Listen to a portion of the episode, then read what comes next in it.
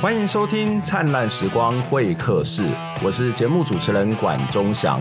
我们的节目是由公民行动营记录资料库独立制作，透过人物的专访、议题的整理、新闻的回顾，带大家了解到这一起事件背后值得我们要去关注的议题，让我们不是只看热闹，还能看见门道。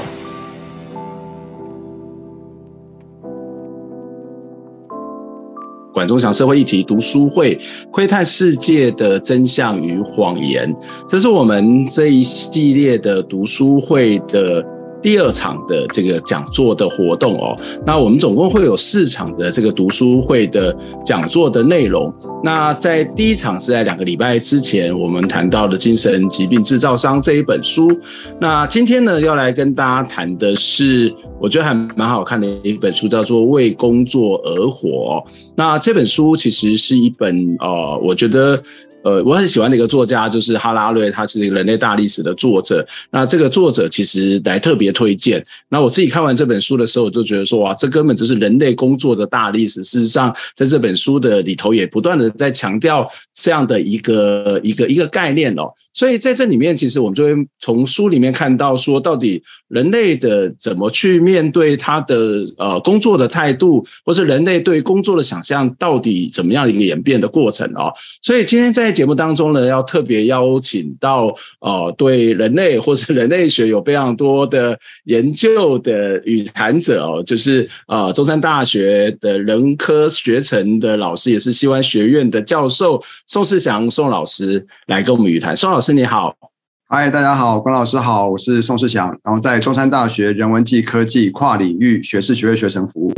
好，因为太长了，所以我就只好 用很短的简写。那其实呃，我们在邀请宋老师的时候，其实最主要是因为宋老师也曾经来为这本书做推荐，然后做了一些导读。那更重要是，其实呃，宋老师跟这本书的作者一样，都是从人类学的角度来去观看世界，来去了解世界哦。所以呃，宋老师其实有一个一个粉专，有一个机构，有一个机制叫做百公里的人类学家哦。那这个百公里的。人类学家里面其实就有很多从人类学的观点来去看社会的一些现象跟问题哦。那呃，其实宋老师不只是一个大学老师，他其实跟我一样，我发现我们邀请到的人，他都会不是讲什么斜杠教授啊，要不然讲是不务正业的大学教授。他在他的自介当中也谈到了，他是一位不务正业的人类学家哦。所以我想先一开始的时候，在正式聊这本书之前，就请宋老师来给我们介绍一下百公里的人类学家，他是一个什么样的组织？他平常最主要的工作是什么呢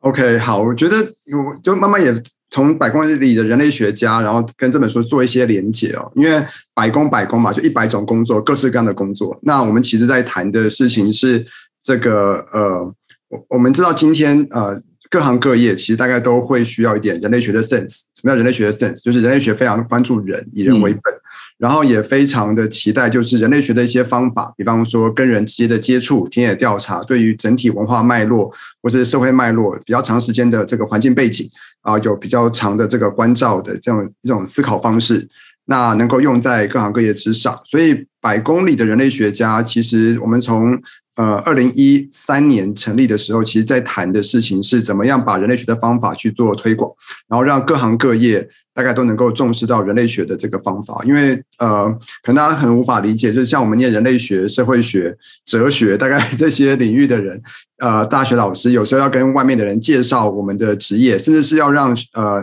年轻的学生喜欢上我们，其实有点困难。那特别是常常都都不知道说人类学念完之后毕业后能够做什么，所以我们就一直在做相关的几件事情。第一个事情是把人类学科普化，然后去跟大家介绍，哎，我们怎么用人类学的角度看世界。然后也帮在人类学领域的同学，相关领域同学去做一些职涯的这个培力，然后同时呢，也让在各行各业有机会使用到人类学方法的这些的工作者，能够来分享他们的经验，然后进一步的让大家知道说，哎，人类学其实是一个呃很有趣的一个呃看待事情，然后跟这个世界互动的一个角度。呃，我我之前对文化人类学的接触，人类学接触，是因为我当时在念的是呃世新专科的学校，那我想要从插班大学，所以我就去报考社台大社会系，但没有考上。那不过在报考台大社会系的过程，然后我就跑去台大听课，都听，因为他当时要考的一门课叫文化人类学，这是我开始对人类学接触，我就觉得哇，这个学问实在是太有趣了哦。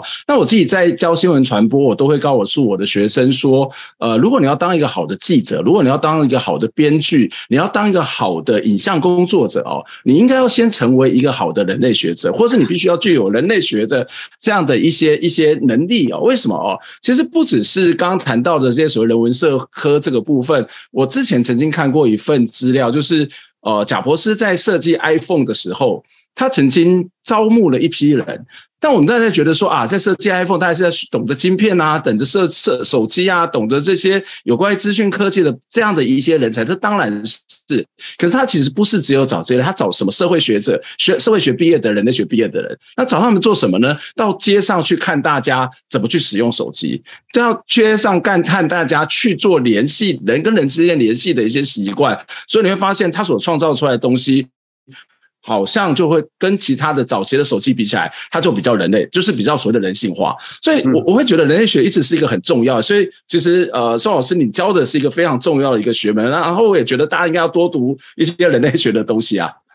是，就是呃，很多人大家都会觉得说，哎，人类学好像都谈的东西很广啊。当然我们会为了要了解人，所以我们人类学常常要学一些很基础的一些其他学门的知识，比方说语言学。我们非常重视语言学，然后来希望大家有些基本的语言 sense，知道说语言对于人的呃知识的传播交流到底有多么的重要。那甚至是我们还有些呃学门的一些知识，比方说生物学，像现在非常重视呃这个生物人类学，在谈演化或人的一些基本的生物特质，如何去影响到我们作为人的这个各种文化实践背后的那个生理机制到底是什么。所以像这样一些的这个呃跨学科的知识，其实都是人类学们要去学的。那不过最重要的，其实我自己是文化人类学家，其实这种从实际跟人去接触、跟人去互动，然后长时间的观察、长时间的这个经营在对方的文化里面，是我们最主要的，我们俗称的民族志的方法。对对。呃，这其实是蛮重要。就我刚刚谈到了，它不只是一个知识，而是在实际生活当中非常重要的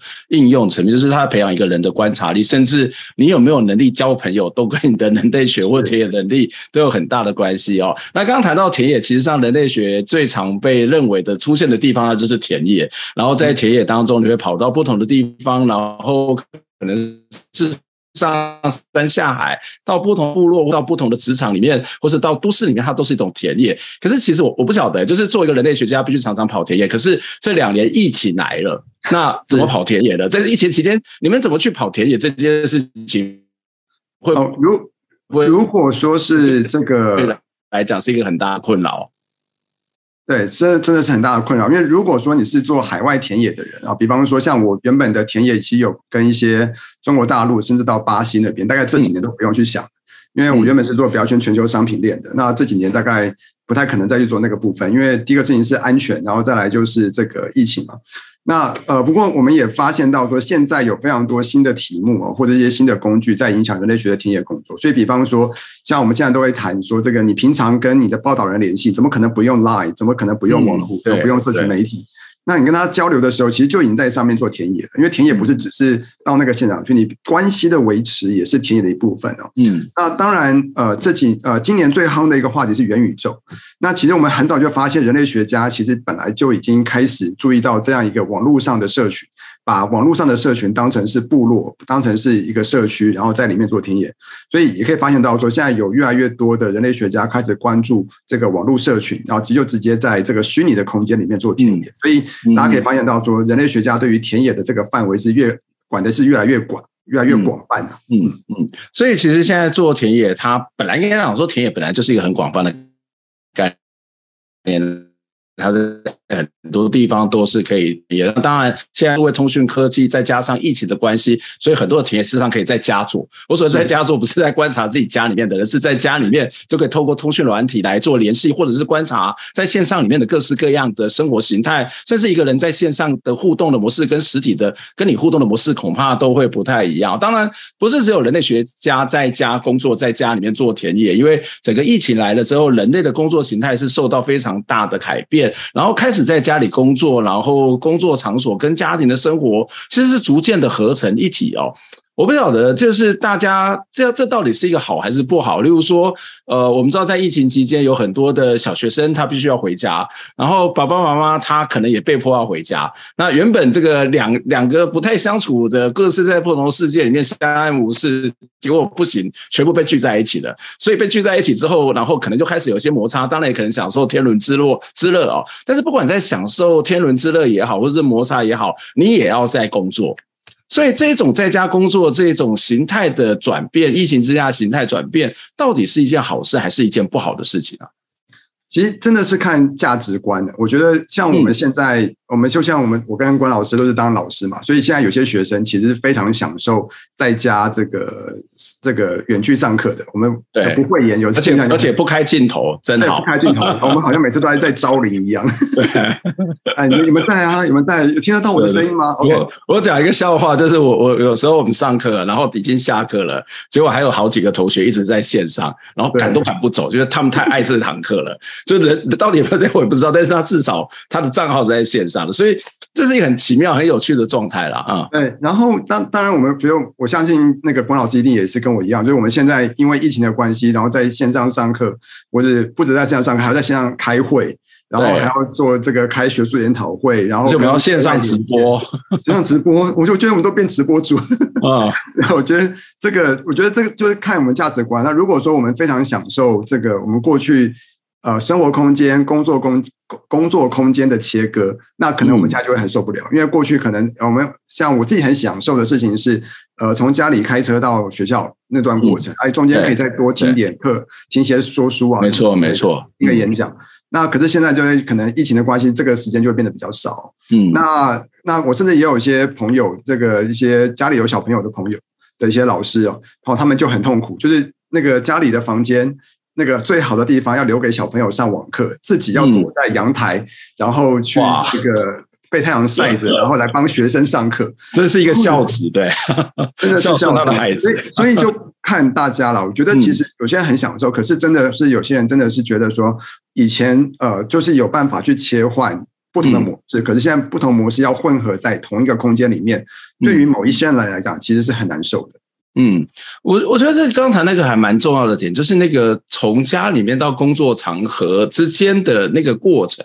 我觉得这个过程一部分好像要进京，一部分要去做一个，例如说你出门之前，你可能要去梳洗，你要打扮，然后你要准备好自己的心理的状态，然后进入到另外一个世界，然后在进入到那个世界的过程当中的这个历程。又是另外一个可能自己转换心情的过程，所以其实他在这个在家工作啊，在这个职场工作，从家里到职场的过程当中，就像你刚刚谈到，是充满了各式各样的仪式，充满各式各样的过程哦。可是其实人类也不是呃不是第一次在家里面工作，其实早期啊，例如说好了，我们不要讲很早以前，就是以前我们在台湾经济起飞的阶段，有一个叫客厅及工厂。嗯，就是很多人家里面他就要去做家庭的代工，他可能做工厂。那或者说我们现在也看到所谓的农地工厂好了，为什么农地工厂呃会在农地里面？是因为他可能要一边种田，但是一边要去工厂里面工作。所以其实，在人类的社会里面，这一种在家工作似乎本来就一直存在的一种现象，而不竟然是看到诶家里是家里，或者是在呃职场是职场这一种二分的方式，对吗？对，其实我们其实。回到最早的人类的起源，因为我们毕竟在谈人类学嘛，然后也刚好谈到今天老师到我们一起来跟大家聊的这本书，就是呃为工作而活这本书。对，其实就开始来谈到说，哎，到底这个工作是怎么出现的？工作跟家庭的时间这个这个切割是怎么来的？那其实大家可以想想看，其实人类最早的时候，这个我们就已经有工作这个概念了嘛。我们的祖先，我们到几万年前，我们的这个呃这种直立人，或者是到我们的这个后面的现代智人。的祖先，他们真的懂什么叫工作吗？他们看到我们这样一整天要花那么多力气工作，然后那个可能我们做出来的东西还不能喂饱我们自己。比方说，我们教书，而且我们教的书能够把我们自己喂饱吗？那是要换成钱、换成薪水才能把我们自己喂饱的。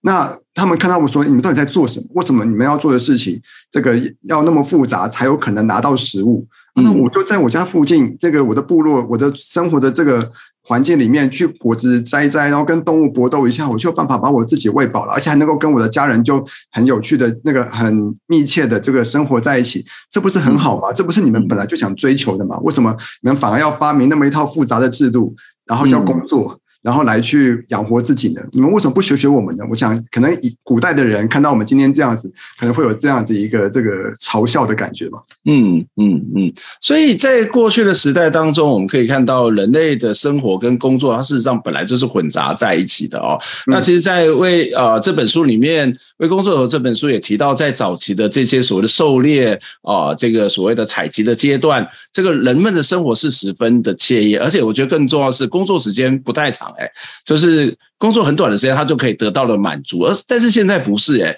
现在我们工作时间很长，然后又不惬意，然后又一天到晚找小找那种所谓呃钱多事少离家近，这又是很艰难的一件事情。那为什么以前的人会这么快乐，而现在人不太快乐啊？为什么现在跟以前差距会这么大？我这个差距太多原因了。我们大概讲几个大的方向好了。第一个当然是我们整个生活的环境。我们就直接问看看大家说，哎，我们现在我们自己生活的空间，撇开冰箱，撇开这个家里的这个呃摆粮食的地方，你方圆要走到多远，你才有可能拿到食物？嗯，那你离那个食物的距离有多远之外，那那个食物是你可以自然就取用的吗？嗯，好像不行。就是比方说，你不可能进到那个 Seven Eleven 哦，这个它虽然离我们很近，可是不可能拿了就走，你还是得付钱。所以，我们好像我们在获取生存的这些必要的资源的时候，我们跟最我们的祖先，或者不管是农业的，或者我们到我讲的狩猎采集的这样子的祖先，其实很不一样。我们生活的环境本来就已经不同了，嗯，就是我们不太可能这个有这么呃随手可得的这个食物，甚至是那些随手可得的食物，我们大概也今天的人大概也不太喜欢吃，我会觉得说它可能不卫生，或者是说它可能营养价值，可能对我们来讲，今天来讲可能是不够多元丰富的。哦，这个可能是我们自己的一个偏见。嗯、那再来就是，我们今天我们还有办法去自然环境里面去呃直接去呃拿自然的果子，或者是去跟动物搏斗嘛？好像我们也不太喜欢。我们可能喜欢去这个。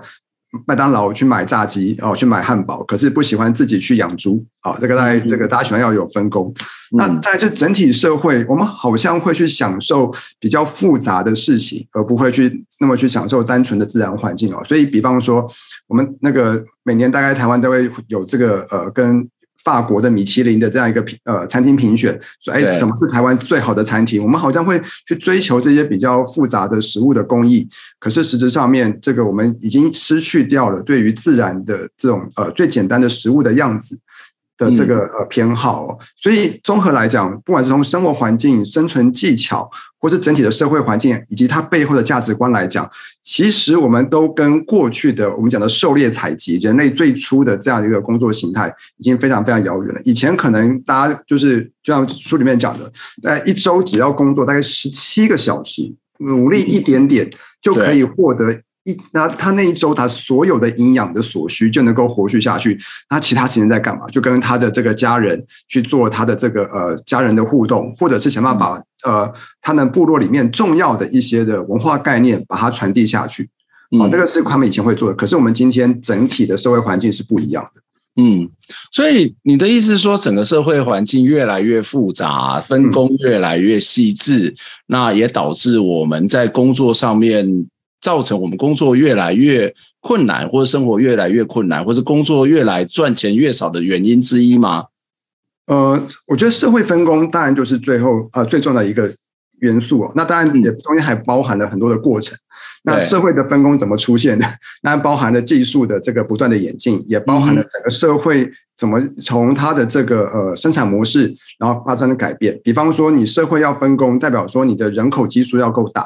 人口基数要够大，你的整个呃粮食的获取方式要能够这个稳定，那你要能够获取稳定的粮食，那代表说你可能就必须要在一个地方要能够定着，而不是到处的去移动。那这个就会牵扯到人和自然的关系，所以呃，人类学家就会去谈说，哎，那到底我们过去的祖先怎么样从这个传统的这种狩猎采集，或者是放牧式的这种移动式的生活，然后到定着。那定着之后，他可能就从小的聚落，然后他等到他的整个食物或者是资源的获取方式越来越丰富，甚至到有交换的时候，这个社社会就会慢慢扩大。那再扩大，然后慢慢就会有内部的这个知识的积累。可以透过语言的交换、知识的这个呃不断的呃发展，然后让整个社会在慢慢的越来越复杂，然后一复杂之后就开始有所谓的社会阶级哦等等。所以我刚才讲的非常快，可是综合来讲，它是一个很复杂的，也是复合的过程，让我们看到社会怎么从很原本的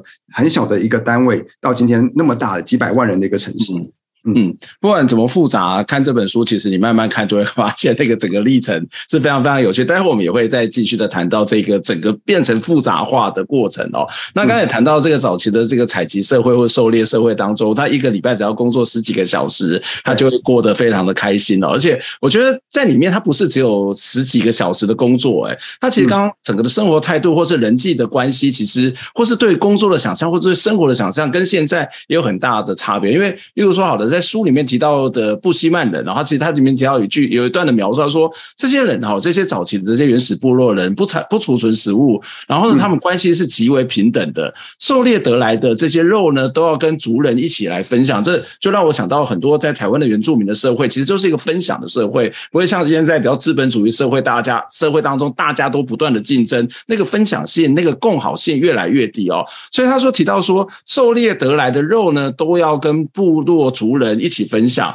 另外一方面，他们的生活也是非常的自由哦，没有所谓的生产性的活动来塞满他们的时间，就是他不会为了工作而工作，会不断在生产哦。那我就很好奇哦，为什么会这样？因为他们不会担心这个食物不足吗？他们不需要存粮吗？他们像圣经里面，就是我们不需要为明天而忧虑吗？哦，那他们不需要为明天而忧虑吗？那这种生活真的是存在吗？在现在还有可能回到这一种生活的形态吗？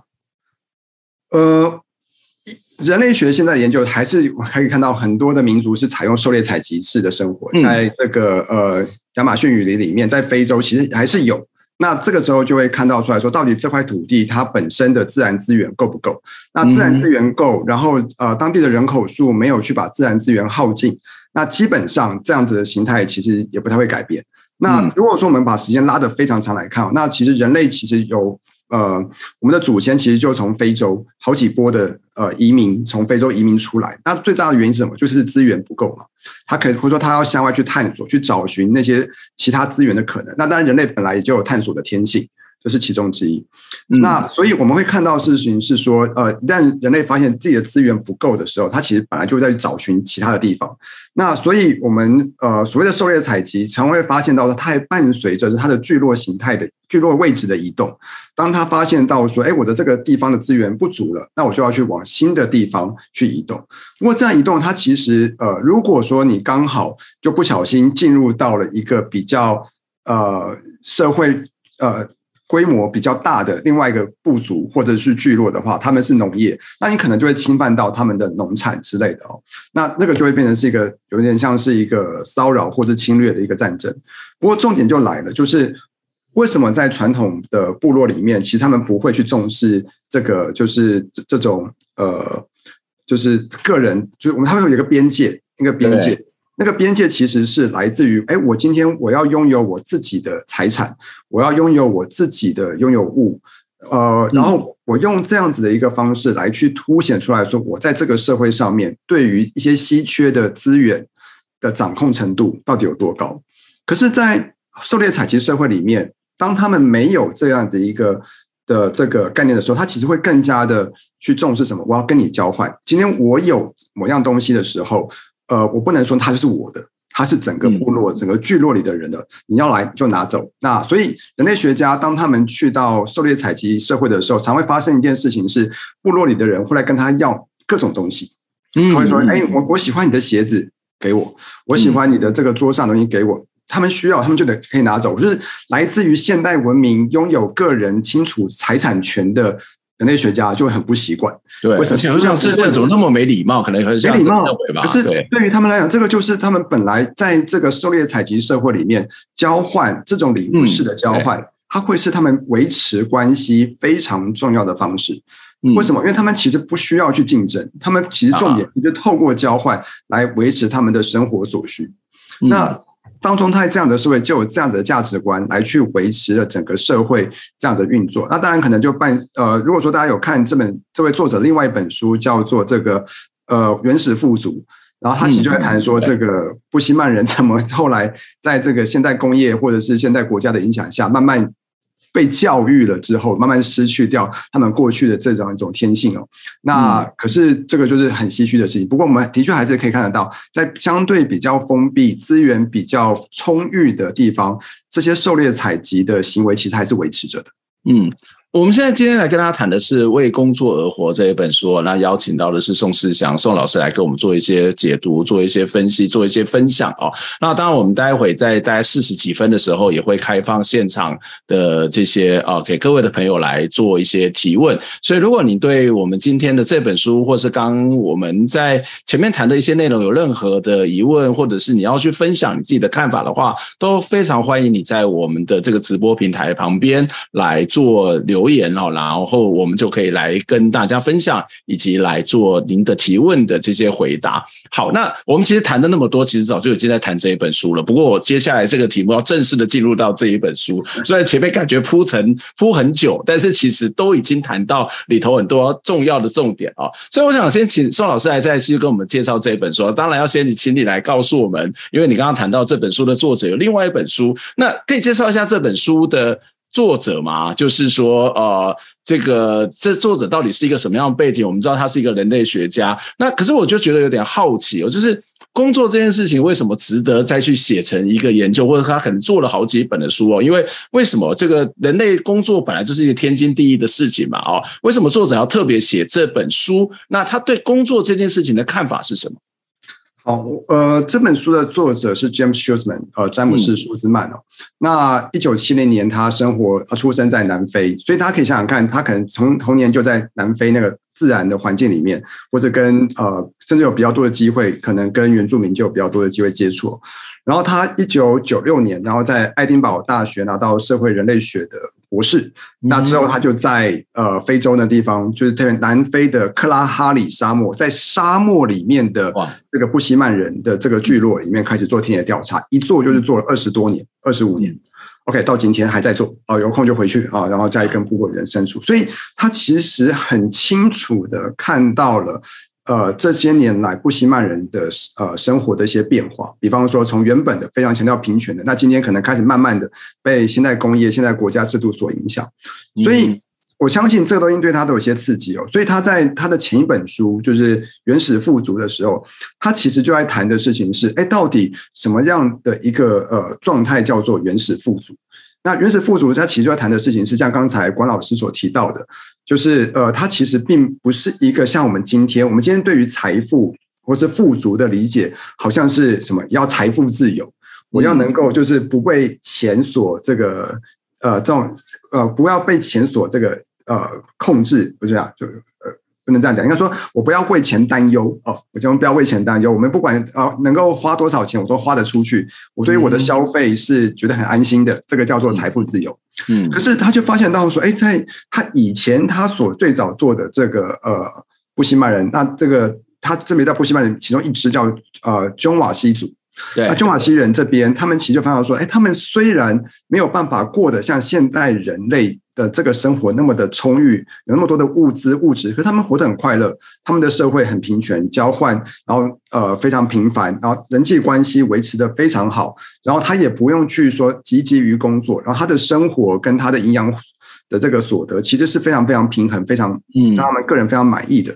所以这个就带着他去重新反思，到底这个呃过去的原始富足的这个状态，跟我们今天的去谈工作的状态。有什么差别？那他也进一步从中去看到说，那好像就感觉到说，在我们当代的社会当中，似乎有一个，比方说从经济学这种或者稀缺性的这个经济学的这个出发的一种假设，好像我们每一个人都必须要去呃争夺资源，每一个人都必须要为了呃拥有更多的呃资源来去使用、来去消费，才会觉得安心的状态。嗯，这个。布希曼人这些呃狩猎采集民族其实完全不一样的，就是这个就就给他一个非常非常大的刺激，也是让他去写了这两本非常知名的书《原始富足》跟《为工作而活》，就是让我们从这个匈瓦西人的这个他们的角度来看，什么叫做生活，什么叫做工作，然后也帮助我们去对比我们自己，我们今天为什么要去那么积极于去这个赚钱投资。买买台积电，虽然台积电现在股票 好像有点问题，嗯，但但是从琼瓦西人的身上可以看得到什么？因为他即使现现在还是存在的一些部族，一些现在的一些社会，可是他可能也代表是某个阶段的社会嘛？为什么人类学家他可以或是要从这样的一个原始的或是传统的这种所谓的部族部落的社会里面去谈人类的大历史呢？这样子有办法，这些传统的社会的生活的形态有办法是解释现在的生活形态吗？呃，第一个事情是，人类学其实还是里面有一个文化演进的一个想象哦，嗯嗯、就是说，呃，我们不管怎么样，呃，简单到复杂，大概是整个人类社会发展的一个轨迹，因为一个轨道。那所以，我们透过去研究一个相对比较简单的社会，它可以帮助我们去了解说，我们今天对于很多当代社会的一些现象。的这个呃发展，它背后的那个脉络到底是什么？可以帮助我们去梳理清楚，然后也帮助我们去了解到底什么是人性。因为我们今天可能在整体社会的这个漫长的演化与发展过程当中，有很多的因素，比方说呃工业革命、法国大革命，再往前这个一些重要的技术，比方说呃呃这个印刷机，然后再往前可能就包含了马鐙或是一些这些呃火药的一些技术，它其实都。很很剧烈的去改变了整个历史，或改变了整个人类社会的样态与样貌。嗯，那也让我们的人性变得更复杂。那到底所谓根本的人性是什么？所以人类学家很喜欢回到比较相对比较原初的，我不太喜欢用原始，我觉得相对比较简单的或者原初的这样子的一个社会形态来去跟他们互动，说哦，原来人可以这样子，人在一个没有经过那么复杂变化的漫长历史过程当中。人是这个样子的，那透过这样子，我们才能够更好的去认识我们自己。我们人其实可以回到这个很原初的这个状态，然后来去思考很多事情，来去发现到底文明怎么去改变了我们思考事情的角度。嗯哼，在这本书里面也提到，整个人类的这个除了大历史当中，就会谈到所谓的。工作形态的转变或者生活形态的转变哦，这里面提到了四个转折点，我觉得非常有趣。一个是火的驯化，再来就是所谓的农业的发明、农业的出现，还有所谓的城市的创建以及工厂的出现。那这四件事情看起来，我们现在当然觉得它事实上代表的是不同的阶段。可这个不同阶段对人类的生活或是对人类的工作产生了什么样的影响呢？好，呃，关老师提到就是在书里面提到非常重要的四个火，嗯。农业、城市、工厂或者工业啊，那其实大家可以想想看，就是说，呃，大家可能说，这不就是我们现在很熟悉的东西吗？每天开瓦斯啊，每天吃东西啊，嗯，可是它其实是人类历史里面非常漫长的发展过程，大家中间都隔了非常长时间。那从用火开始，大家可以想想看，说火到底对我们有多大的改变？那大家可以想说，火不就是拿来把东西烤熟吃嘛？大家去吃烧肉，不是都要有火嘛？嗯，是。人能够有效的去控制火，那甚至是能够让火不灭这件事情，其实就有带来很大的这个影响。在用能够用火之后，除了能够把肉烤熟，去增加我们对于蛋白质吸收的效率之外，最重要的一件事情，在书里面他提到的事情是什么？就是帮助我们在白天之外，我们可以开始去运用晚上的时间。在晚上的时间，哎，我们开始有了火了，那他可以聚在火边，然后呢，干嘛？可以开始去沟通、去说话、去交换。那我们就开始可以形成更重要的一个社会的凝聚。嗯，那也因为有了用火，所以甚至在很多的洞窟里面，你可以干嘛？开开始有壁画、有符号，所以有非常多的人类早期的这个呃文化符号的这些的产生，其实是在欧洲的这一些的早期的这个呃。直立人或者是现代智人曾经待过的洞窟里面去做的，有一本书叫《符号侦探》，大家有有有空可以去找看看来讲。那 TED 上面也有演讲在讲说，就是这个以前的人最早的呃文字出现之前，其实就是在这些洞窟里面留下一些符号，然后帮助后面的人知道说曾经有一批什么样的人待在这边过。好，那没有火的话，我们大家就没有办法做这个事情。换言之，火其实是创造了我们的休息时间，它让我们去创造出了一个对立于工作的呃这个时间。所以换言之，没有火，可能我们大家没有办法去想想看，想象说就是那个晚上我们要怎么去度过。那我们当然后面还有电灯的故事，那个是另外一本书啊。可是我觉得有了火之后，工作跟休息时间的对立就出现。我们开始知道说，哦，白天我们叫工作，可是晚上是属于我们自己人类的时间。嗯，而农业这件事情其实则会帮助我们把呃我们自己刚才有讲到一些移动的事情啊，让我们跟一块土地的这个互动的这个过程把它拉长，它让我们更有效的去。这个呃，把周围的人聚集在一起。那同时呢，到我后面还会谈到一些经济形势的差异。可是它开始让我们对于一块土地的经营的时间变得越来越长。然后呢，愿意去接受一些延迟性的回报。我们不用去那么急着说要立刻把我们自己喂饱，而是可以说我去种植一些东西。可是我可以预期它的收益，预期它的这个这个回报，然后我可以开始干嘛？可以开始去这个呃，就是在。重视它的时间，可是我还是有存粮，可以做很多事情，可以预期说我，而且我开始有技术去发展，让这个我的存粮越来越多。嗯，那到了城市，哇，就更复杂了。农业能够开始养活更多的人口之后，人开始慢慢聚集在一起，大家觉得这是一个有效率的生存方式。可是，一旦人聚集在一起，我们需要每一种人，每一个人都下去做农业嘛？好像不用，就开始有这个分工，分工，大家开始聚集，然后，然后让这个呃更多的人可以在里面可以开始去有这个自己的空间。所以我们在呃考古学上会发现一件事情哦，就是如果你去看这个考古学呃，对于农业遗址跟这个呃游牧或是狩猎采集的那个遗址的这个呃形态的话，呃。他们会说，农业的遗址大概都是一块一块方形的聚集在一起。嗯哼嗯哼，大家就知道它有些呃农产品或者那些呃这种稻谷啊、谷物啊要去收藏的那种样态哦，它要一格一格要都是方方正正的，要把它保护好。可是如果是狩猎采集或者是这种呃放牧的啊、呃、游牧的这种形态，它的聚落都是圆形的，然后中间有一个火塘。嗯，然后代表说他们可以随时移动啊、呃，他们都会变得是比较松散。那就换言之，代表说，其实大家会聚集在农业呃的这个基础之上所发展出来的城市里面，然后去得到更多的这个人口，然后也开始产生分工。所以书里面有这么一句话，那就自从聚集到城市以来，人类的野心就被某种稀缺性左右。意思是什么？就是你在这个里面，哎，因为你开始慢慢跟自然隔绝了，那你就会觉得说，哎，有些东西我拿不到了。那个心情、那个情绪就跑出来了，你就开始想说：“哎，我好像我一定要透过跟别人合作，是我自己要有一些东西可以跟别人换。”那慢慢的有了这个心情之后，最早的货币的一种形式其实就是谷物。嗯，我可以用谷物的这种形式来去跟别人换到我要的东西。那慢慢的这个交流就变得越复杂。所以，呃，书里面就开始慢慢讲说，到了城市之后，人就越来越难靠自己来存活。那然后不再为自己工作，而是为他人工作。我们需要为透过为他人工作来让自己存活下去。嗯嗯。那所以很多人想说，为什么现在很多人觉得说，哎，当老板好像是反而现在最快的事情啊？就是他觉得我可以不用再像那个呃，可以回到人类比较原始的状态，我要为自己工作。可是事实上，我们从一个大的经济学的角度来看的话，其实你还是在一个大的经济网络里面哦。OK，那这边就后面就讲到了，那工厂呢？那工厂其实就谈的事情是，人就真的、呃、彻底的异化了，人就真的不是在为自己了，人就是不光只是不为自己，而是为钱，然后为工厂、为资本家来工作，然后你才有办法在这么大的一个城市或一个那么大的全球的网络里面能够存活。那这个大概是我们看到几个大的一个重要的一个阶段：火、农业、城市、工业。嗯。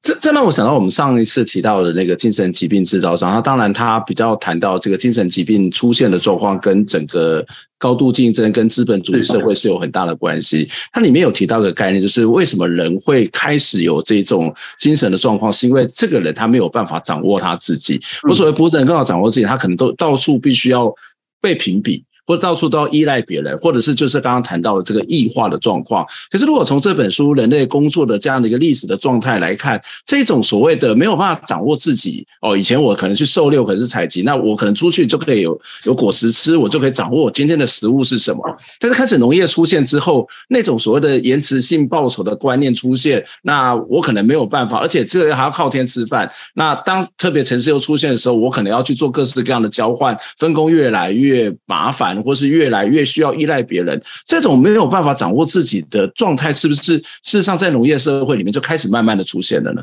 是因为大家可以想想看哦，一旦进入农业之后，你种的东西大概要至少要隔一段时间才能够吃吧，这是最简单的事情。所以，可是你看哦。这样子就会让我们对于时间有一个不同的概念。那过去我们称这个在原始部落里面的经济形式叫做立即性的经济报酬。哎，你今天你出去，你看到不不管那个你狩猎成果怎么样，你看到那个有猎物在那边，那你至少就知道说，哎，我我抓到它，我就有东西可以吃，就会把肉就带回到这个。有一个明确的目标跟动力就会出来，而且你会在很快就知道你有没有办法成功。是对，所以你就会能够去想象。你跟时间的关系是有非常非常立即，可是，一旦开始出现农业之后，天哪，那那个很可怕，这个天灾、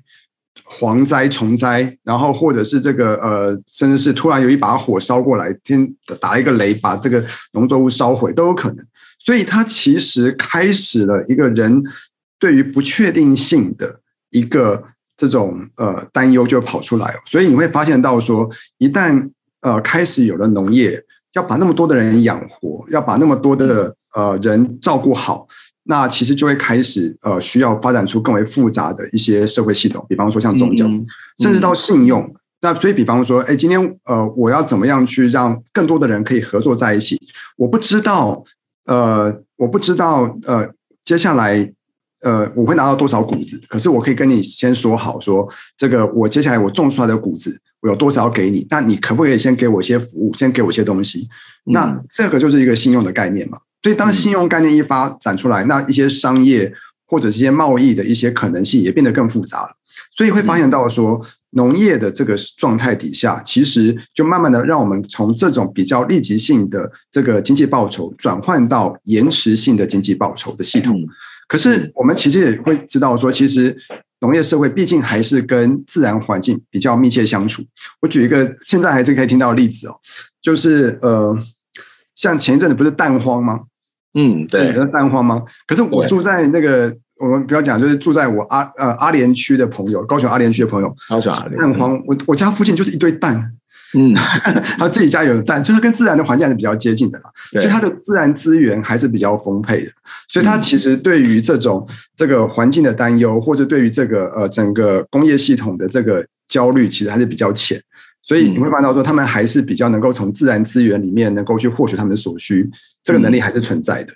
嗯，这这很好玩，就是看起来好像分工越细，依彼此依赖性越强。它事实上只要这个系统里面某个某个环节出了一点点的状况，它就会引起很大的焦虑，因为他没有办法掌握他自己的食物，没有办法掌握他自己的工作，也可能没有办法掌握他自己的未来。我觉得这是一个还还蛮好玩的一种演变了，就是看起来好像是一个呃一个一个非常庞大，然后一个理想的机器，可是这个理想的机器一旦某个齿轮卡住了，或是发生什么事情，这可能就会造成非常大的麻烦。那在不同的机器，在不同的区域里面，对同样蛋荒的感受也会有些不同哦。那我想再继续请教这个宋老师，刚刚其实我们也不断谈到两个概念，一个叫做立即性的报酬，一个叫做延迟性的报酬或经济报酬哦。那这两个报酬事实上就是一种所谓的心理状态哦，或是他得到的这种所谓回应的状态。可以请你更清楚的解释一下这两个到底在指什么吗？这种不同的报酬的心态或是期待，对人类的工作的影响或是生活的影响。又会是什么呢？我觉得大家可以先想看我们在刚才讲的这个呃立即性的跟延迟性的这两种经济形式，它背后它的关键是什么？其实是在于有没有一个对于稀缺的焦虑。嗯，是是在于说，今天当我的生活环境里面我随时都有这些资源的时候，其实我不会觉得焦虑啊，我不会想说我要去存粮，我要会去存钱，我要去用这些呃物资或者是财富的积累来去帮我去抵抗风险。哦，这个大概不会是在这样环境里面会立即去想到。我就想说，今天都那个有鸡蛋可以吃，我怎么想要去一次多买一些鸡蛋摆在家里的冰箱里面？不会有这样子的一个焦虑。嗯，好。可是，一旦今天开始我们有了一个比较这个呃延迟性的一个经济形态之后，那我们其实就非常需要掌控感。那个掌控感，其实大家可以想想看哦，这个这个掌控感其实呃这个很复杂的事情，是特别是当人类在这个启蒙时代之后，人跟这个上帝时的关距离越来越远。那这个其实人越来越需要去掌控他自己了哦，他必须要面对很多的责任。以前还可以去怪上帝，现在那个连上帝都不能怪了哦。那他说，也就是说，上帝给我的一些以前呢不是说怪上帝，是说上帝安排这样安排，然后我就去信仰他，接受我的一切。可是，一旦人被启蒙之后，他其实更重要的是，他必须要掌握他自己，他必须要为自己负责，在整个资本主义的系统底下，为自己的。未来负责，为自己的状态负责，变成是一个非常重要的。那这个可能背后还可以再牵扯到新自由主义的一些论述。那那个我们先跳开啊，会讲太远。那可是我们即便呃有这样子一个启蒙的状态，可是我们还是可以发现到，在部落社会、农业社会里面，人跟人之间关系是相互紧密的。它可以透过人际网络来去抵御一个风险。那我就举一个例子好了哈，我记得我好几年前有一次在湖南，然后跟着一群人类学家做田野。那刚好那段时间有一个呃呃村子里的老人过世了，然后我们这群这个呃学者就被邀请去，因为这个非常小的一个村子，然后我们就被邀请去参加那个丧礼。然后我想说参加丧礼的丧礼，我想说按照台湾参加丧礼就鞠个躬就好了嘛。嗯。可是去参加丧礼的时候，我就发现那是一个晚上，所有村子里的人都在那个丧礼里面，然后在陪着那个丧家。然后那个就让我觉得很惊讶的是，天啊，你们的关系那么紧密，然后一个长辈过世，然后你们要用这样的方式来表达他的哀，对他的哀悼，那是不是其他人呃过世的时候，可能也要把那么整个村子人动员起来？所以你就看到那个紧密感非常非常强烈。可是今天你说，就是我要抽在我们都会里面要抽出时间去参加可能长辈的丧礼，或者是一些一些甚至到喜呃喜喜酒，有时候都觉得时间不够。嗯，就真的觉得说你为为要搞那么复杂呢？可不可以就是回到本质就好了？对，像我有我有些长辈甚至说我不要那个丧礼，我要树葬哦，等之类，他越来越强调那个本质。所以，我们对于时间的概念是完全不一样。可是，时间有时候也会反映到说你对于社会关系的经营，你对于你资源的使用的想法等等哦。那所以到当代的工业社会、都市社会，人跟人之间的疏离，让我们之间会觉得说，哎，我越来越需要财富来给我自己安全感，让自己不要被稀缺所困。我觉得这个是在当代都会里面非常非常明显的。所以我们讲说，越来越多人在今天的这个呃 YouTube 上面啊，或是平台上面讲说要财富自由，我觉得。讲越多的这种财富自由，其实反映的事情是大家对于稀缺的焦虑，就担心自己拿不到自己所要的东西，担心自己买不起自己所要的这个呃，不管是房子也好，或者是一些服务也好，我觉得都是大家越来越焦虑的。可是你看，在农村，他们那个他们从来不会去管这个鸡蛋啊，农产品的价格，他们菜多了就跟别隔壁的去换一下，对他们来讲，他们已经是营养自由了。他们不去谈这个财富自由，他们是营养自由。嗯。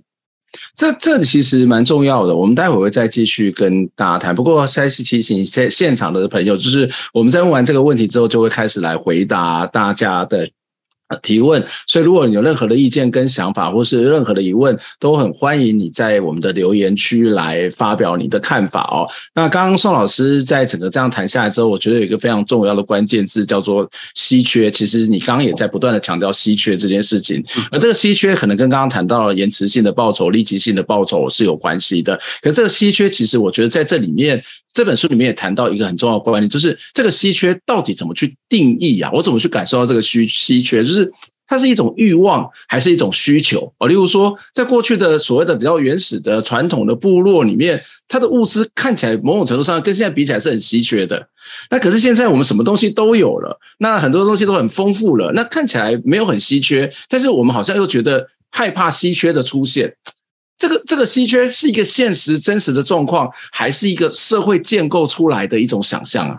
其实刚才管老师你也已经回答，其实就这个社会建构的过程，哦、因为应该说你在建构社会的过程当中，你也在建构这个稀缺。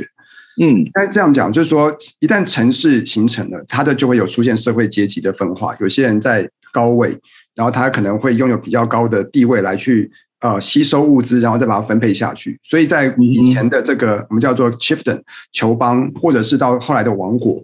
那 kingdom，然后到现在的民主国家，其实大概都会有一套制度，然后想办法干嘛？从大家的这个呃财产当中去吸纳出来，然后再去做分配。那往往我们会发现到，去做分配的人，他所拥有的物资或他所拥有的社会地位是比较高的，因为他也因为他去接触这些物资，所以他自己就过得比较丰裕富足。那可是我们一般人来讲，其实就会觉得说，哎，我我还要被抽税，我还要被我的资源要被夺取，当然就会有个相对剥夺感。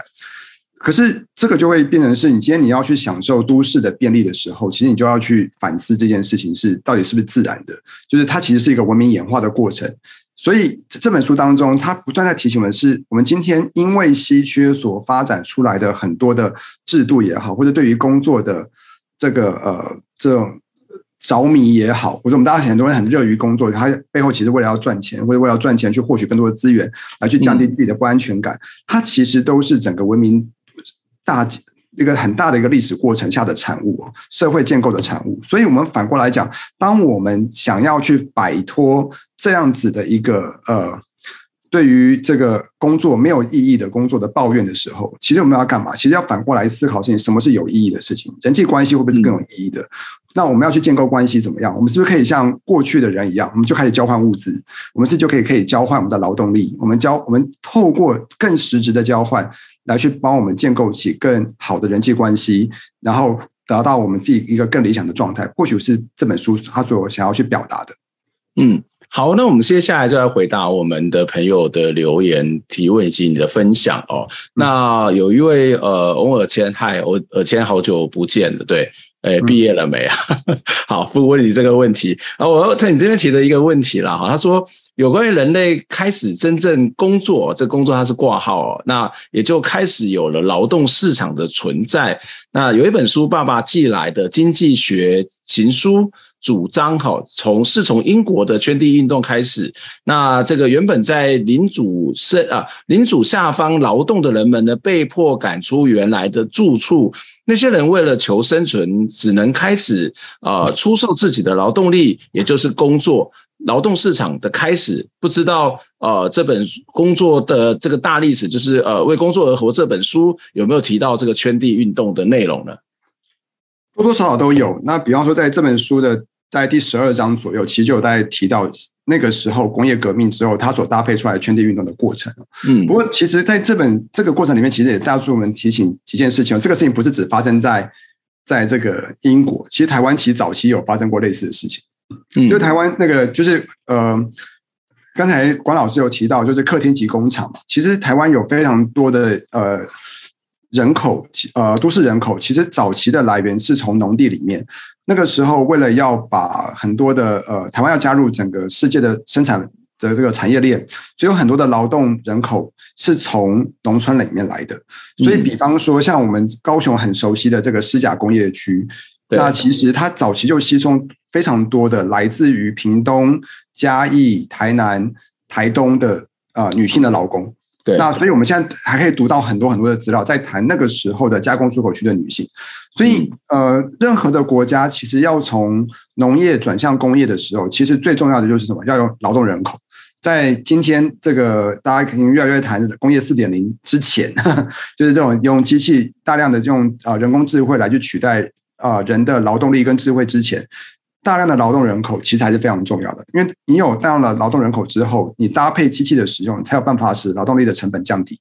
那你这样降低之后，才有可能去创造出更多的这个盈余啊、呃，或者是这种这个呃获益，然后来让资本家去这个收获，然后资本家再把这些他所得到的东西再去做进一步的投资。所以经济学家他们会有一套。一个巡回的一个论述，才讲说，其实劳动力的这个剥削或劳动力的压榨，其实反过来讲，其实反过可以再进一步去推动整个社会的经济的发展。为什么？因为他们的税收可以再进一步去刺激国家去做更好的投资等等。嗯，那可是这个就会回到刚才所讲的，一旦我们开始进入到工业或是城市的这个生活的时候，就会让整个社会越来越复杂。那我们。一方面享受这个复杂，可是另外一方面，我们也变得很依赖，也会被这个背后对于稀缺性的焦虑所宰制。嗯嗯，这边有一位朋友来分享，刘仲书他说，以前在接触无政府主义的时候，也时常在想怎么样去脱离既有的国家社会的经济架构来自给自足，然后去建立一个有礼物经济的呃一个礼物经济互动的社群哦，但是构想起来就非常的困难哦，几乎只能够用既有的人人呃人脉跟资源来勉强。达到哦，而不能够建制到一种无从无到有的这种范本的模式，这这样子的社会还还会出现吗？就是这事实上很困难吧？对，就是刚刚刘仲书的提法提法，就是呃，我我觉得。有一些呃，例如说哈，我觉得某种程度上面，也许不是要做这种礼物设计，而是在传统的一些社会里面，还有所谓的交工嘛。例如说，呃，声响以前有声响乐队的交工，交工就是在谈说，在农忙的时候，大家能够互助哦。那我自己也在做某种的交工，例如说，大学的资源越来越少，那我就跟一些老师说啊，你来帮我的课堂上课。免费上课，我去帮你的课免费上课，我们那是一种交互剥削，也是一种交工哦。那当然跟刚刚刘仲书提的东西可能不太一样，可是它也是某种的这种所谓的交换的经济，或是这一种所谓的以礼物经济的一种互助的社群。但是在现实生活当中，也许我们这种比较小众的或是比较特殊的状况，打得到其他的。情况还有可能达到吗？或者说，如果要达到，在什么样的情况底下，呃，也许不是那种大规模，而是那种小型的这种经济模式，呃，所谓的商业的模式，或者是说市场模式呢？我觉得，嗯，第二个，我觉得很难达到了。我觉得小规模真的有机会可以，哦，嗯，那当我们会来谈一些我听过的一些例子，嗯，那可是我觉得大规模越来越难，原因是因为我们现在有一个对于进步的迷思，就是我们希望社会要进步，这个进步指的很多的面向，包含科技的进步。我们希望科学要不断往前，然后技术要不断进步，然后进，然后这些技术还要能够转换成为不管是商品或是服务，然后来让整个社会变得越便利，然后让都市能够可以去吸纳更多的人口，然后让人的平均寿命不断的延长。好，我们先撇开别的，只谈一个寿命的延长这件事情。人类现在的所有的医疗的突破，大部分都是资本的资本运作的结果。嗯，你有很多，我们光是拿这次 COVID-19 很多的疫苗的研发，或者是这些药物的开发，或者药物的运输等等哦，它全部都是资本的运作。你没有这些资本的运作，你可能没有办法那么快的去解决一个疾病疫苗的开发的挑战。好，那为了要延长寿，那我们愿意去维持我们的传统的社会形态，而去牺牲科技的研发吗？我想大概没有人会愿意这样做。嗯，所以当我们要去维持这么那那，除非就是说好，我们就说好，我要跟其他的大的城市脱离，好，我就做只过自己自给自足的生活，可是我就要跟完全的大社会脱离。那所以，嗯、呃，这个就是一个很矛盾的事情。一旦你要去享受文明的成果，你大概可能没有办法去脱离城市，去脱离国家。可是，一旦你被国家跟城市的这个系统，呃，所去包容进去之后，你也很难脱身，所以你会被他绑死啊！所以难免大家会想说，我可不可以就是就是到这个哪里，到这个台东啊，或者是花莲去找一块地，然后去就自己过的这个比较闲云野鹤的生活。可是，一旦他们生病了，他们也会焦虑说，为什么我附近没有好的医院？为什么我的附近没有办法有那个好的医疗服务可以照顾我？那一样的问题啊！所以。我觉得这个当然会让人很焦虑哦。不过，其实我们看到很多人在做一些尝试哦，就是说他尝试在反思资本主义，或者反思这些呃过度的商品化的经济。所以很多人开始在谈什么，就是这种二手商品，或者是有时候跳蚤市场，或者说就直接去用以物易物的方式来做交换。那甚至有一些年轻人的市集，我们常会看到有些这个年轻人很有创意有市集哦。那很常见的一个形式是，哎，我今天摆摊。我不要你的货物，我不要你的钱，麻烦啊！我不要你的钱，可是请你给我你的故事，请你给我你的这个另外一件物品，我们来做交换，然后，然后我们真的成为朋友。这是在年轻人的市集里面会看到的。那我觉得这其实就是在不能讲说是复古了，反而是说它其实在针对现在的资本主义下面的市场经济去做反思，然后尝试去提出一些新的可能。那另外一个就是呃，现在在很多的。呃，偏乡里面常会有一个谈的事情叫时间券，就是呃十分券，就是说呃，我今天我帮了你，好，你不用立刻说要归还给我什么东西，可是你可以说哦，就是我帮了你多少，你以后有空的时候也来帮我一下就好。然后他会用一个券的形式，有点像是某种代币，有点像时间银行、银行或是换工的这种做法。类似对，所以这个像中山大学在岐山，他们就在推动这样的事情。那嗯。有没有成功是另外一回事，有没有办法真的普及下去是另外一回事。嗯、可是这个观念的提出，其实都在提醒我们说，其实，在商品呃过度商品化的今天，其实我们还是有选择的。嗯嗯，这些的确是有，就是某种的，我想整个的，我们可能应该不要不要去排斥所谓的经济或者是市场，因为人跟人之间它就本来就存在的经济跟市场，而是怎么样让这个经济的模式或是市场的模式它更合理性哦，而去减少剥削。那例如说小农的经济直接跟农夫买，就绝对会比那个大型的这种从国际来的这种所谓的经济的呃粮食的模式，它可能更相对之下是比较合理，对环境的破坏也比较少，或是在价格上面较合理，或者在身体上面恐怕也会比较多的这种呃注意哦等等，那就是所谓的经济的模式的改变。因为在资本主义社会一直在追求利润极大化，可是利润一定要极大化吗？极大化对人类的社会对我们每一个人都是好吗？这可能是一个很大的一个问题哦。那刚刚谈到这种所谓的换工啊，我们看到很多打工换宿，这是一种方式。所以，例如说呃，在在我们嘉义就有一些农场，那他们其实就会欢迎大家来到农村里面生活。那但是你的条件是要帮我。可能要除草，可能要帮我在从事一些农事的工作。而我们这边有一些人，他开了咖啡馆，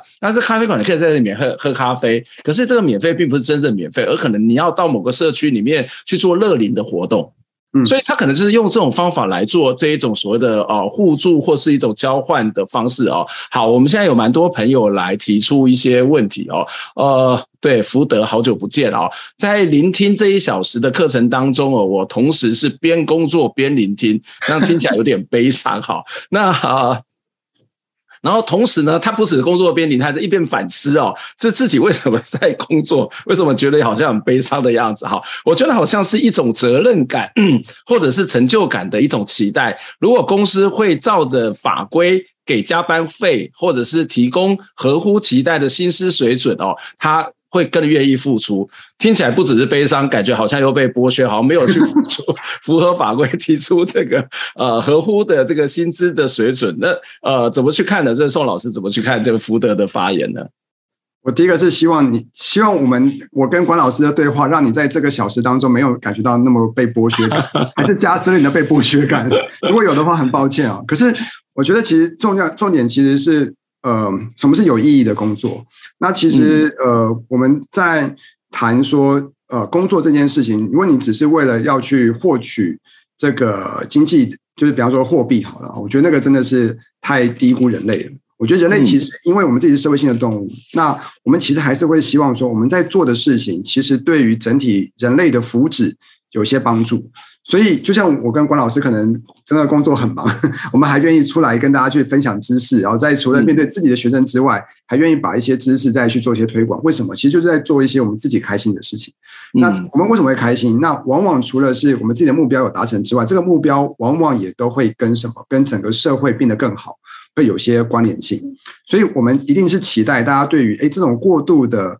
呃商品化的或者过度的这个呃剥削的经济制度。有些改变，那我们今天这个对话其实就是希望说，哎，大家可以想想看，那我是不是除了这个呃，只是为钱工作之外，我有没有为自己工作，为自己所爱的人工作，为自己所生存的这个社群工作？那如果这样的话，我会不会让自己好过一些？那至少做自己喜欢的事情，一定会是比较好的。所以我们不要去做那个另外一个人类学家叫做 David Graeber，就是他讲的那个狗屁工作，bullshit，就只是为了那个阶层的运作、体系的运作，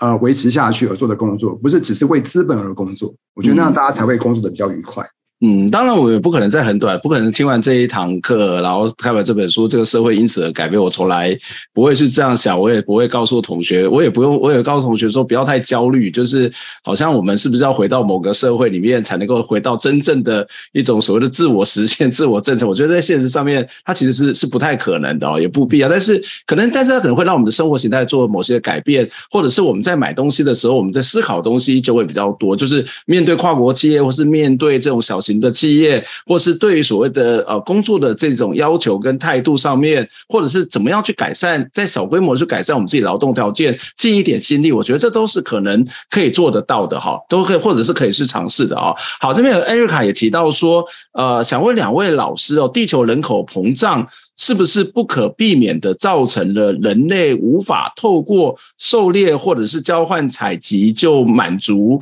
或者是能够呃这种喂饱所有人哦？那高工时跟稀缺是否因为人口的膨胀而无法避免呢？OK，好，第一个事情是呃，我们的确是需要更多的食物啊，这这这绝对是啊，因为不管是从以前的马尔萨斯的人口论。或者是说，我们现在直接从联合国的对于这个人口的一些讨论啊，继续来讲说，大家还是会担心整个呃粮食是不是出现危机哦。不过我倒是觉得说，在今天可能呃，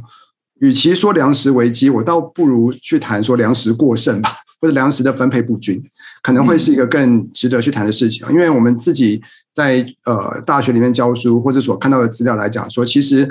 粮食的生产过剩以及浪费，反而是让今天很多地方这个呃，不是粮食过度集中在某些的区域，在资本的催呃，在资本影响下，粮食过度集中在有资本的国家或是有资本的人口的社群当中，这个的确是一个很明显的现象啊。举个例子来讲，比方说，好，今天这个有很多的粮食的生产，那你就要往，你觉得要让它卖到好价钱，送去哪里？可能就可能今天就比方说。北美、欧洲、中国、台湾，或者可能本来经济就比较好的地方，你可能就不会想说要干嘛，要送去哪里？送去非洲，或者是呃相对经济或者印，或是呃一些非洲那边比较稍微落后的地方。为什么？因为你们根本卖不到价钱，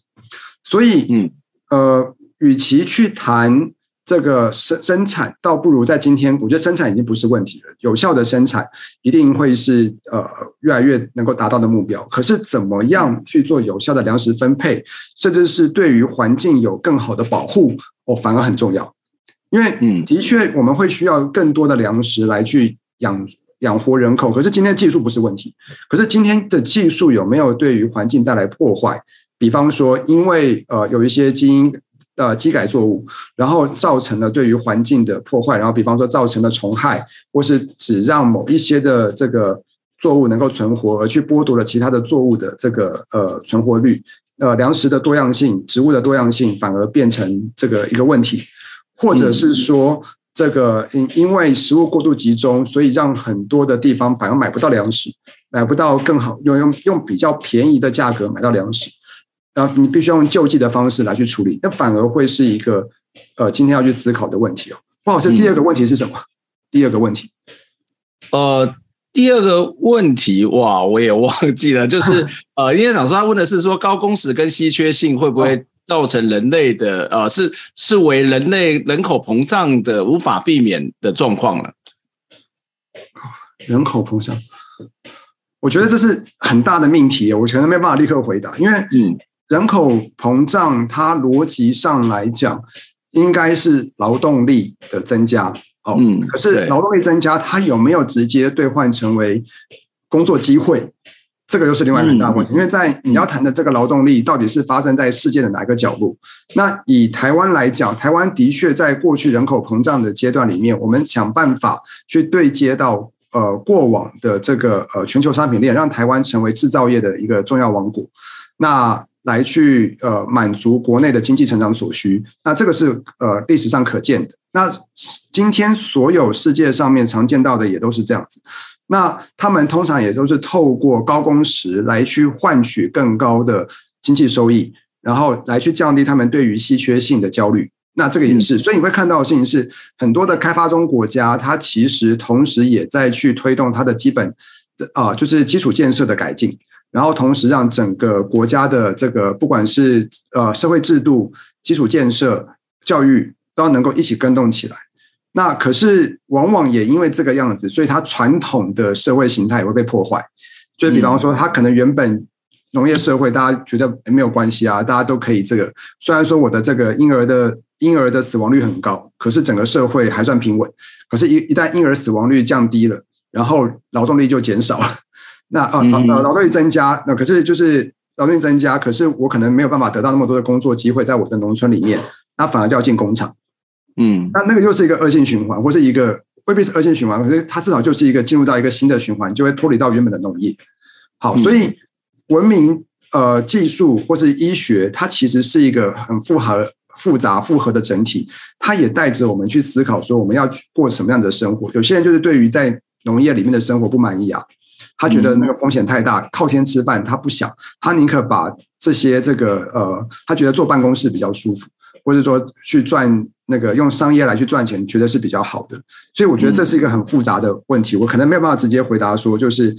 高工时、稀缺性跟人口的关系，可是它是一个复杂的整体。嗯，OK。好，这边有一位朋友的分享，不过我想要先念一下那个刘仲书的刚刚留言。他说，可可农甚至自己都没吃过终端的可可产品。我觉得这其实是一个真的很悲伤的一件事情，就是那个全球性的生产链，然后资本主义，然后我们都听到太多这种所谓第三世界国家这种对于生产者、劳动者的剥削哦。但是，例如说一个 Nike 工人买不起自己所做做的这个 Nike 的球鞋，或是一个建筑的工人买不起自己盖的房。房子，这也不是在一个国际性的这种剥削的生产力的问题，在一国内部也都是出现这种状况了。那宋老师怎么去看这种状况呢？就是这这似乎也是刚可能是福德也提到那种某种的悲伤吧。虽然他他的工作也许没有不是这种所谓的纯粹的体力劳动，或是传统农业性的劳动，可是这个也是某种的异化，或是他这个这个人跟他最后生产出来的东西，他是没有关系的，甚至他远远买不起他自己所生产的东西啊。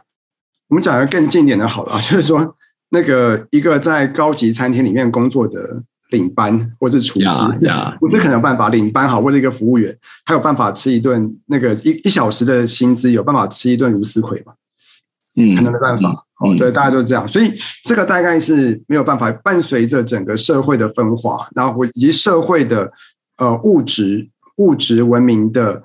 精致化。嗯，或是复杂化，它其实自然而然就会表现出这种这个呃对应到的价格的落差，而我们又需要透过劳动力来去换取我们的这个呃取得物资的可能，那这个其实就会变得是很复杂，就是让我们说我们我们会不断的去这个怎么样，就是努力的工作，想办法去争取到更多的资呃物资或者我们的薪资或者我们的存款。然后来去干嘛？来去帮助自己获得到各种的自由或可能，什么意思？比方说，在像刚才我讲的，就是说，哎，呃，这个在呃高级餐厅里面工作的服务员，他可能真的要工作一整个月才有办法吃一个大餐，因为其他钱要先拿去缴房租。哦，所以这种呃劳动所得，他能够真正换取到的自己的。呃，享受也好，或者自己对呃善待自己的那个方式也好，其实，在今天是越来越困难的。所以难怪会有人说，他宁可把这些钱想办法干嘛存起来，去买张股票，或去做一些投资，因为资本利得的这个效率会比用劳动所得来的有效率一些。那一旦是用谈资本利得，那就会变成是它就进入到一个就是新自由主义，或者是到一个比较复杂的这种呃金融投资的那个环节，那可能跟今天会谈的比较远。距离比较远，可是反过来讲是，如果说我们今天呃没有去反思，我们一方面在追求文明或是文化的精致化、复杂化的过程上面，我们付出的代价，大致上我们可能没有办法完全摆脱刚才所讲的，就是劳动者跟他的消费终、他的生产终端的那个距离，那个真的太遥远了。那可是反过来讲，我我们也看到很多人在今天的努力，所以比方说公平贸易。嗯，我们看到很多人在投入公平贸易的过程当中，或者我们讲的小农经济，它其实就是在想办法去缩短这个从产地到餐桌，或者是说呃中间的这个生产的剥削对于人的影响。那我觉得，我觉得人之可贵的地方就是在于这个反思。我们一方面看到问题，可是我们不回避问题，我们也尝试去解决。那当然问题可能没办法立刻就解决了，可是不断的尝试与努力，总是会让这个社会变得更好。嗯，其实我我是自己都是蛮乐观，我当然不会说整个社会形态改变，但是你会看到在台湾或在世界各地开始对于经济生活的反思，对于劳动方式的反思，甚至也各式各样的开始去做一些努力哦。刚刚谈到的不同的贸易形态，或是小规模的贸易形态，或是某种的交工换工的形态，它其实都一直还是慢慢的存在，而且越来越多。至少在我的经验里面，或是至少在我的课堂上面，我都会不断的跟分大家分享哦。也许我。们有换一种生活的方式，或是换一种视野，或是换一种所谓的消费的方式，它就有可能做了一些的改变哦。那这当然比较从个人的角度来去做这样的一个调整哦。那最后这边有一篇留言，呃，一个也是一个老朋友 Ermo 他他的留言，我我蛮蛮感动，也蛮感谢这个留言，我想把它念一遍。他说：“呃，我很庆幸自己是台湾族部呃台湾族部落族人哦。”呃，因为老师说的好处，我都还能在现在的部落生活当中来体会。那当然，不要以为部落好像就是一个纯粹的原始的生活或传统生活，没有这个部落有新的也有旧的，所以这个体会其实，我觉得这体会是更加有趣。就是他可能还在一个现代的生活当中，但是他仍然保有那一种在刚刚谈到传统的生活的各式各样的好处哦。那他怎么说？他这样说哦，所以呃，所以我还能够在这个现代的部落生活都能够体会刚刚谈到的这种好处哦，只要。部落资源不缺，好的传统习惯能够保持下去，还能够彼此的，还可以彼此换工，而非为工作而活。所谓的社会建构的稀缺、城市文明的冲击哦，甚至是相关法令的限制等等，不至于影响到呃部落族人自己自呃自给自足的生活。所以，他可能不是一个无政府主主义者，但是他可能在部落里面有自己的这种所谓的生活形态，有自己的一些一些文化的。规范跟逻辑哦，那所以呃，就像苏兹曼呃这这本书里面提醒了我们，他在书里面说，人类的工业呢可以照亮呃眼前的道路，即使到了未来，就算我们被自己的发明所取代，这点依然不会改变。苏老师看完这一段的有什么样的分享吗？我觉得我我也为他感到高兴，他还能够体验到。那个那么好的一个部落的文化，呃，大家可能还是一方面在面对资本主义的冲击，或现在国家的冲击，可是另外一另外一方面，部落的里面的呃整个成员都还很愿意去维持很多重要的传统，我觉得这是台湾非常重要的一个文化资产，这是我觉得要非常肯定。那可是我更担心的事情是，我们一般的人，特别是在大都市里的人，没有机会体验到这种很强的社群呀呀。对，因为比方说这样好了，我自己生长在台北，我现在在高雄工作，可是我发现我小时候跟我周边的社区是非常非常陌生的。嗯，这我从小在就是中研院旁边的社区长大，那当然会总有一两个邻居啦，可是我可能没有办法那么清晰的感受到跟周边的邻居的那种连结感、密切感。所以，那甚至像像我们现在我在高雄，在一个大楼里面，我跟整个大楼真的很陌生。好，所以。在这样一个状态底下，就是我们现在的人有没有机会真的像刚才这位朋友讲的，说那种部落文化或是社群主义的这种呃体验，能够在日常生活中可以得到？我觉得非常非常的少，甚至是在今天，可能网络越来越呃方便，我们可能跟遥远的人的关系越来越亲密，可是跟在身边的人，就物理空间上最近的人，我们反而会觉得说，他反而好像不了解我，我也不了解他。可是实质上面，一旦我们都是舍近啊舍近去求远的时候，就会有这种稀缺性的事情会产生，因为我们都需要去仰赖远方的资源来去满足我们自己的生活中那个中间的距离，那个中间的成本，其实看起来你看不到，可是你都在付出。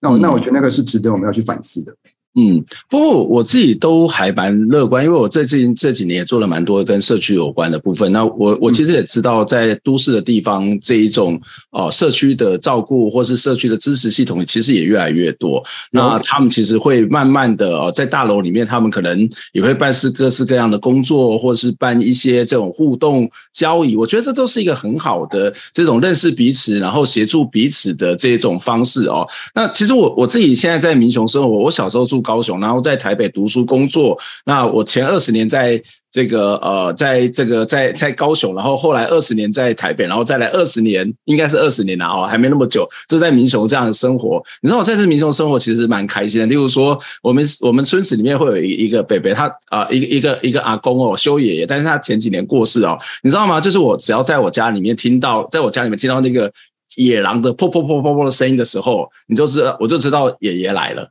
爷爷来之后呢，他就会做一件事情，他早上去他的田里面去采一些菜，然后就挂在我家的门口。嗯，好棒。然后我我要去开门，然后就请爷爷进来说，他说：“哎妈，我买了，我做胎哥，我不爱礼拜贼。”那你就会很感动。然后其实有时候我们在这里吃的东西，就是附近的农民来分享的。那或者是我们自己有些东西也会跟我们的邻居来做分享，所以这个社会这些价值虽然它不是一个很大规模的所谓的交换，好了，它不是一个很大规模的那种经济形态，可是你会发现人跟人之间，它实际上存在这种互助感，它实际上是存在这种互助的能力，或甚至是一种本质吧。